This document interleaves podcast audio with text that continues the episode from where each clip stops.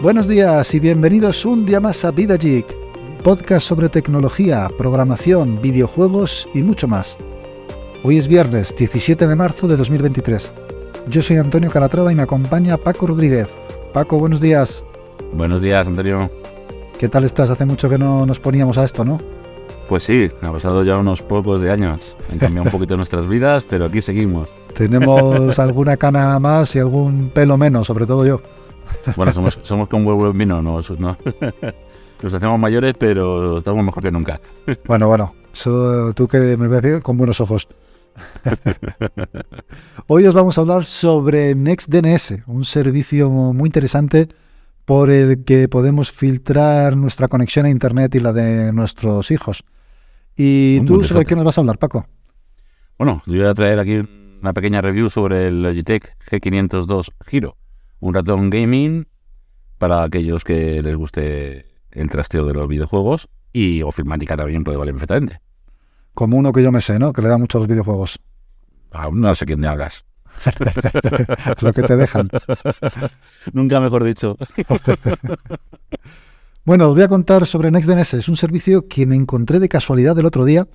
he estado dándole vueltas a ver dónde me lo encontré, pero no recuerdo. Sé que estuve viendo un foro en el que hablaban sobre cómo filtrar em, eh, Google y cómo un usuario tenía un problema cuando accedía a, YouTube desde su universidad, que no podía acceder al contenido completo, sino que automáticamente YouTube se ponía en modo restringido. A partir de ahí le comentaban que eso eh, lo podía, digamos, eh, configurar o saltar utilizando un servicio como NextDNS. Y ahí fue donde empecé a investigar sobre ese tipo de servicio y cómo es posible que, que, bueno, que se ponga en modo restringido eh, YouTube simplemente por estar conectado a una, red diferente. ¿no? Entonces, bueno, me di cuenta de que YouTube tiene una característica o una función que te permite modificar tu, tu DNS de forma que la resolución a YouTube sea diferente y de esa manera YouTube se ponga de forma automática en modo restringido. Este modo restringido es un modo especial para evitar que salgan vídeos no adecuados o no aptos para niños. Entonces, eh, está pensado para que en una universidad, en una empresa, en algún lugar en el que tengas un control sobre tus DNS, puedas eh, ponerlo de esta manera, configurarlo para que salga de esta forma. Y NextDNS es un servicio que te permite hacer un poco eso y mucho más. Es un servicio que te permite mm, tener un control total sobre las DNS que funcionan en tu sistema. Eh, las DNS, para los que no lo sepan, es el sistema de resolución de nombres de dominio de forma eh, para bueno vamos a hacerlo un poquito rápido no el funcionamiento de las DNS es básicamente eh, definir o, o responder cómo se conecta un ordenador a otro, un servidor a otro, cuando accedemos a una página web, necesitamos saber cuál es su dirección IP. Y el servicio DNS es el que nos transforma el nombre de la página web en una dirección IP para poder llegar a ella. Entonces, generalmente los, DNS los utilizan o los operan los operadores de red o las empresas, eh, tienen sus propios eh, DNS normalmente. Eh, pero bueno, NextDNS es un servicio que nos va a permitir manejar nuestro propio DNS, de forma que lo vamos a utilizar eh, en nuestro beneficio. ¿vale? Eh, NextDNS no solo nos va a permitir resolver los nombres como cualquier otro DNS, sino que nos va a permitir ponerle una serie de filtros de forma automática o predefinida por NextDNS para que no podamos acceder a ciertas páginas que en principio puedan ser maliciosas. Tiene una serie de listados que varias personas han recabado o varias organizaciones, de forma que ya se sabe qué direcciones web son maliciosas y automáticamente te las van a negar. Puedes incluso, puedes incluso activar un filtrado de publicidad. Sabéis que muchos de nosotros utilizamos el típico plugin para el navegador que te va a filtrar la publicidad que nos sale en las páginas web. Pues bueno, esto lo podemos hacer incluso a, nivel de DNS sin tener que instalar nada en el dispositivo, sino que directamente a través de NextDNS, utilizando sus DNS, vamos a poder eh, filtrar esa publicidad que nos, que nos aparece en las páginas web. Em, tiene una configuración prácticamente ilimitada, de forma que vamos a poder crear nuestras propias listas negras o listas blancas. Si, por ejemplo, hay una página web a la que no podemos acceder porque está en una de las listas de bloqueo, la puedes meter en la lista blanca para poder volver a entrar. De hecho, me encontré con un pequeño problema, porque bueno, yo me puse a utilizarlo y me puse a configurarlo pues a tope, ¿no? Digo, aquí hay listas de bloqueo, pues me activo casi todas. Todo lo que pille aquí, no quiero aquí publicidad de ningún tipo. Que, que, van a ver a poco yo y se le acabó. Entonces activé un montón de listas. ¿Qué ocurre? De repente yo tengo mi iPhone eh, sincronizado con el de mi mujer, de forma que eh, todas las notas eh, son sincronizadas en iCloud y podemos pues escribir notas compartidas, ¿no? Y no se me sincronizaban esas notas. De repente me di cuenta de que había una serie de notas que habíamos escrito en estos días que no le aparecían a ellas y, viceversa. Digo. Y ya me acordé de NextDNS y cómo posiblemente alguno de estos filtros, porque también tiene una serie de filtros de restringir eh, lo que llaman el, tracking, lo que llaman por privacidad, evitar que los sitios te puedan eh, pues saber por dónde entras, por dónde visitas y tal, ¿no? No hacer, un seguimiento, eso es. Y, y, de esa manera probablemente en alguna de las listas están denegando alguna dirección que pueda pertenecer al servicio de sincronización de Google, o sea, de Apple. Entonces, eh, añadí en lista blanca todos los dominios de Apple, apple.com, iCloud.com, etcétera, etcétera, y inmediatamente empezó a funcionar toda la sincronización. Tuve que pegar un pequeño reinicio en el dispositivo para volver a forzar el servicio que se pusiera en marcha, pero sin más. Y a partir de ahí empezó a funcionar. Entonces, como podéis ver, es herramienta... Funciona. La verdad es que funciona. Claro, efectivamente, la herramienta. Más práctico imposible. Efectivamente. De, hecho, incluso algunas páginas a las que he intentado entrar, pues lo típico, ¿no? Que pinchas en un enlace y es un enlace a lo mejor eh, de estos que hacen un tracking, un seguimiento para ver a qué enlaces pinchas eh, y como está quitado ese tracking a nivel de NextDNS, no podía acceder. De hecho, en los anuncios que me salen en Google no puedo acceder directamente, a no ser que lo, que lo ponga que me lo permita. Entonces, eh, bueno, es muy efectivo y es instantáneo, o sea, es inmediato. Em, es muy sencillo de instalar en dispositivos móviles, tanto en iPhone como en Android. Simplemente hay que instalar un perfil de configuración y en el perfil ya automáticamente se va a configurar que utilice el DNS del, del, de NextDNS. Tiene también una aplicación que está en la App Store en Google Play que también te permite hacer esa configuración de una forma más rápida, más cómoda, sin tener que pasar por la página web. Entonces, bueno, también es bastante interesante en ese, en ese caso. Eh, y bueno, y hubo, a, nivel de precios tienen uh, un límite de 300.000 consultas mensuales, ¿vale? Eh, consultas eh, llaman a cualquier tipo de resolución DNS que tengan que hacer, que tengas que hacer. Es decir, no solamente cada vez que navegas por Internet, sino el móvil por sí, solo. Automáticamente. igual que, los servicios, el Facebook, el Instagram, Todas estas cosas, eso está funcionando en segundo plano. Y eso, eso es bueno, en, mi caso no, porque odio Facebook e Instagram, pero Muy en bien caso De, mejor y, más, tranquilo. Probablemente sí estará ahí. Entonces, eh, hay un límite de, de 300.000 peticiones mensuales. Yo, en dos días de utilización, o dos días y medio, en tres días aproximadamente, mm, contabilicé unas 40.000 eh, consultas, con lo cual son, son muchas solo desde mi dispositivo, con lo cual me pasaría de esas, de esas 300.000 en principio eh, antes de que llegue el mes. Pero sin embargo, en la parte en la que las contabiliza a nivel de pago, solo me contabilizó 17.000. Entonces hay una discrepancia ahí que no tengo muy claro todavía el motivo. Tiene que haberlo, y no tengo muy claro el motivo, porque en la página de registro sí me aparece como 40.000 consultas, pero en la página de cuántas consultas llevo para llegar a las 300.000 me aparece 17.000. Entonces hay una discrepancia que no me termina de cuadrar. que pague si tiene momento del este o...? No sé, no sé. O me están quitando consultas que sean iguales. No sé, algo hay ahí o cacheando algunas y no me las cuentan. Cosa que mejor, porque así, pues bueno, pues sí, he aprendido en estos, en estos años que no hemos grabado podcast, por cierto, es eh, piensa mal y acertarás. Sí, no sé, pero bueno, en este caso es casi al revés. Quiero decir, es como que no, eh, no contabilizan ciertas consultas. Entonces, pues bueno, si es así, Veremos a ver, veremos a ver cómo se sigue comportando. En cualquier caso, si tuviera que optar a la opción de pago, son eh, 2 euros al, mes eh, o 20 euros al año. Es, muy barato y ya tienes un número ilimitado de consultas y un número ilimitado de dispositivos. O sea, con 2 euros al mes tienes acceso a todo, absolutamente y puedes controlar completamente toda tu navegación. Claro. Yo, a, ver, a mí ahora mismo, para mí solamente, eh, no le veo una utilidad muy, muy grande. ¿vale? Al Porque, final, bueno, un, usu- un usuario normal no lo, van a, no lo va a aprovechar. No, y sobre todo porque al fin y al cabo, pues eh, un plugin que te restrinja las, eh, la publicidad y tal, pues bueno, pues ya te hace el trabajo, ¿no? Sí que es verdad que ese plugin, por ejemplo, no lo, no lo tengo instalado en el Mac, pero sí lo tengo instalado en, la- en- en el iPhone, utilizo, eh, ¿cómo se llama este? Eh, AdWord, AdWord es el que, es el que utilizo yo. Eh, y funciona súper bien. De hecho, eh, NextDNS utiliza también listas de bloqueos de AdWord, con lo cual sería un poco lo mismo, ¿vale? Al fin y al cabo, entre Sí. muchas otras, pero entre muchas otras utiliza también las, las de AdWord. Pero en el Mac no lo he instalado, entonces en el Mac sí que me es útil porque simplemente activo el DNS a nivel de, ser de sistema en toda mi red y ya cualquier dispositivo que esté conectado a mi Wi-Fi va a utilizar esos filtrados, ¿no?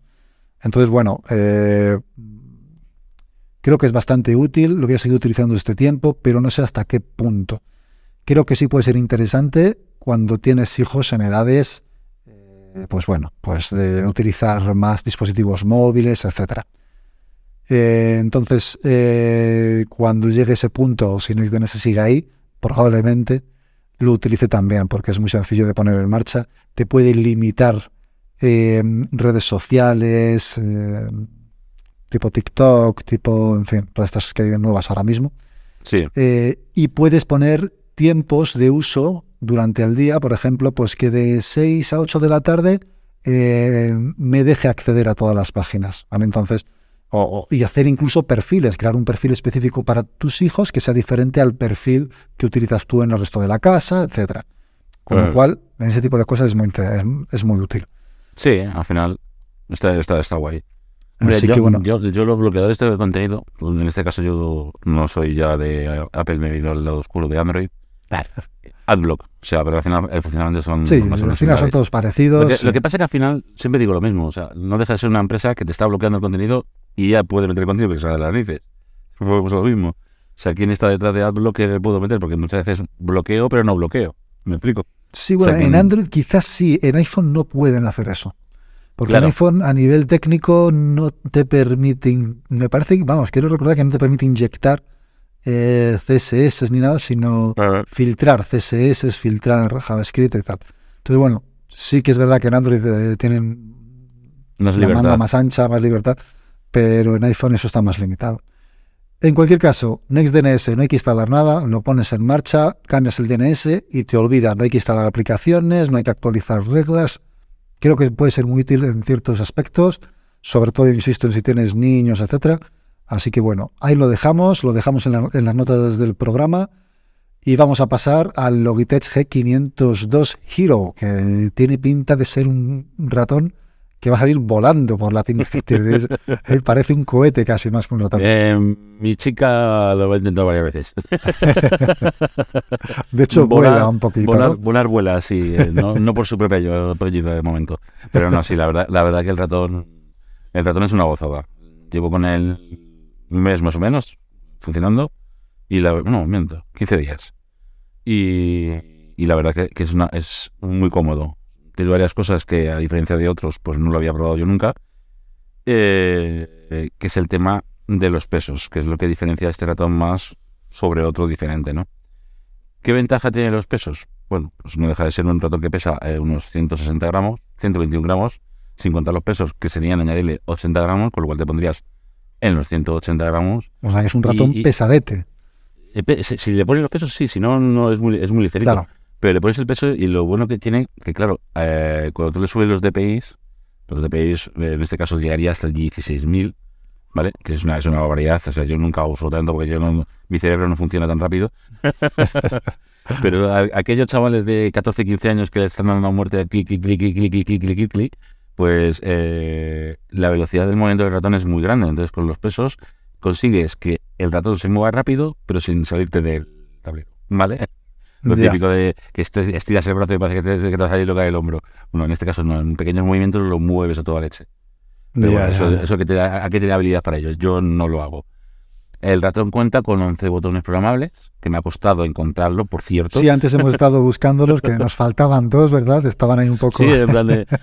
Tiene 11 botones, pero claro, a ver, yo, partiendo de la base que yo uso tres, o sea, lo de derecha, izquierdo y la ruleta para ir para abajo, ahí no me meneo. Pero eso es ofimática, eso no es gaming, tienes que utilizar ya, más. bueno, pero es que yo gaming me, me gusta porque es muy bonito y de algunos juegos de rol a lo mejor lo puedes llegar a utilizar, pero sinceramente, yo tengo que ir al mando o, de toda la vida de Dios, y me Claro. bajo mi mando de la consola y juego más Sí, a lo mejor está más pensado para un tipo de juego muy concreto, ¿no? Porque no, al fin y al cabo. está para, para el shooter. Yo el shooter no me manejo bien con el ratón, me acostumbré ya hace muchos años a manejarme con el mando, pero reconozco que el ratón, aquella persona que maneja el ratón y el teclado en un shooter tiene más ventaja que uno que utiliza el mando. Sí, mucho porque al más final, eh, rápido. Claro, rápido Claro. y que llegas al punto que quieres disparar Exacto, concreto exactamente. Exacto. ¿no? Todos los pros, toda la gente esta que se dedica al videojuego utiliza un ratón. O sea que pero te como- falta destreza a nivel de shooting, ¿no?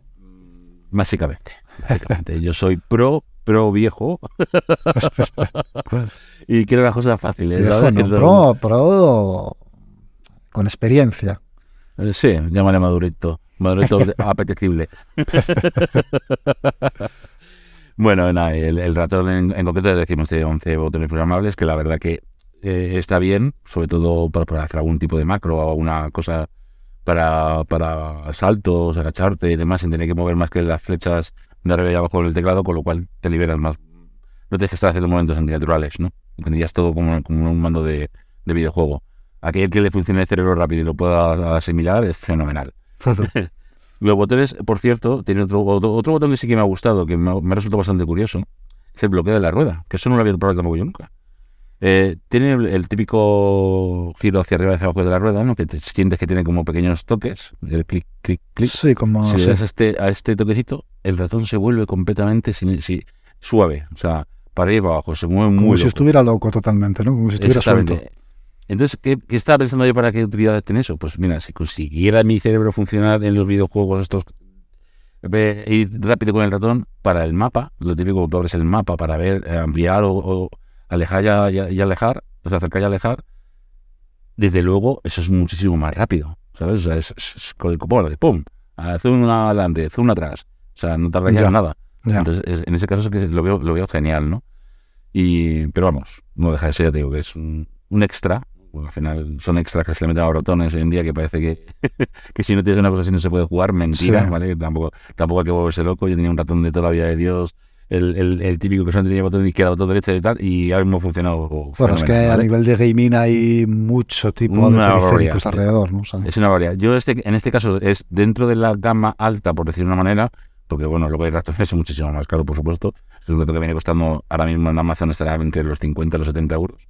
No sé en qué se puede mover, varía a 45, de repente sube a 65, pero bueno, ya sabemos cómo funciona esto de, sí. de las ventas, ¿no? Pero es un ratón asequible dentro del mundo gaming, programable, cómodo para, para, para estar con él bastantes horas. No es muy grande, no es un ratón aparatoso, eh, se adapta bien a la mano. Hay otro ratón que yo tenía más viejo que me resultaba más cómodo porque era un poquito más grande para mi palma, porque claro, también depende de la mano de cada uno. claro, Que para lo que a mí es cómodo, para ti a lo mejor no lo es. sí. Es que esto es muy relativo, pero bueno, en este caso para mí me ha gustado mucho.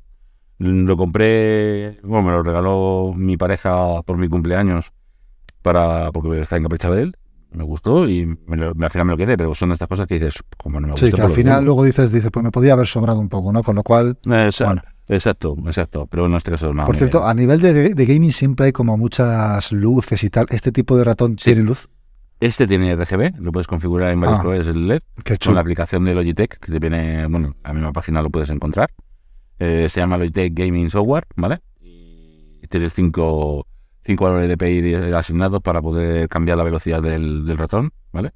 Ajá. Y aparte lo del RGB, lo puedes modificar todo. Y programar las, la- los botones, los miles de botones, los 11 botones que ya te digo que me ha costado encontrar. O sea, Ya. porque uno de ellos es la ruleta que pulsas y izquierda y derecha. Dime tú, ¿cómo haces eso? Sí, sí, complejo. A nivel práctico, por favor, que alguien me lo explique. Si alguien Seguro- es capaz de seguro hacerlo, que- que... me lo diga, por Dios. Seguro que tiene su utilidad, pero eso, nos falta la, la destreza de, de la la destreza, destreza, destreza totalmente. Yo parezco aquí, pero le pego un puñetazo al ratón y digo, no funciona. Se ha roto. Bueno, y bueno, pues... ¿qué pues puntuación le este- darías del 1 al 10? Mira, pues después de haber probado varios, en este caso le daría un 8. Un 8. Pero una bastante, bastante bien. buena. Una Bastante puntuación bien. bastante buena. Sí, sí, sí. Eh, Para, alcanzar- para alcanzar el 10, todavía no he encontrado ningún ratón de 10, porque al final nada es perfecto. Y, y tienes co- como todo. Pero vamos, la verdad que muy bien. Es, es con cable, ¿eh? por cierto, una cosa que no he comentado. Ah, es, este sí. es inalámbrico. Ratón gaming que se precie a aquella persona que quiera jugar bien y tal, que lo use por cable, por favor. Por el delay, que siempre se dice, ¿no? Que tienes un pequeño... Claro. El propio Entonces, Bluetooth bueno. ya te va a añadir un pequeño delay ahí adicional. Es- que, esa- exactamente. Quitando los mandos de Xbox o PlayStation que están hiper mega preparados para funcionar toda leche, que no te entera de nada, el resto, hazme caso, usar, usar cable. Usar cable. Se nota, se nota. Bueno, pues el Logitech G502 Hero. eh, os dejaremos también el enlace en las notas del programa para que le echéis un vistazo. Y no es nada más por hoy. Hoy vamos a dejarlo aquí. Llevamos 20 minutitos. Yo creo que está bien para un primer programa de vuelta después de 15 años de ausencia, que se 15 dice años pronto. que se dice pronto, exactamente. Antonio, esto no me lee la mente, ¿eh? Vamos a intentar que no se repita, que no pasen otros 15 años, porque probablemente alguno de nosotros ya haya fallecido. Así que, bueno, esperemos que no, esperemos que no. Al ritmo que vamos nos hacen abuelos alguno. Bueno, bueno, Casi, me- pero casi me- pe- espero que espero tampoco. Pero bueno, vamos a dejarlo ahí. Muy bien, Paco, vamos a dejarlo ahí el próximo día más. Vamos a intentar grabar un episodio semanal. Vamos a ver si lo, si lo conseguimos, yo creo que sí. Y Estupendo. esto es todo. Un saludo a todos y hasta la próxima. Hasta la próxima.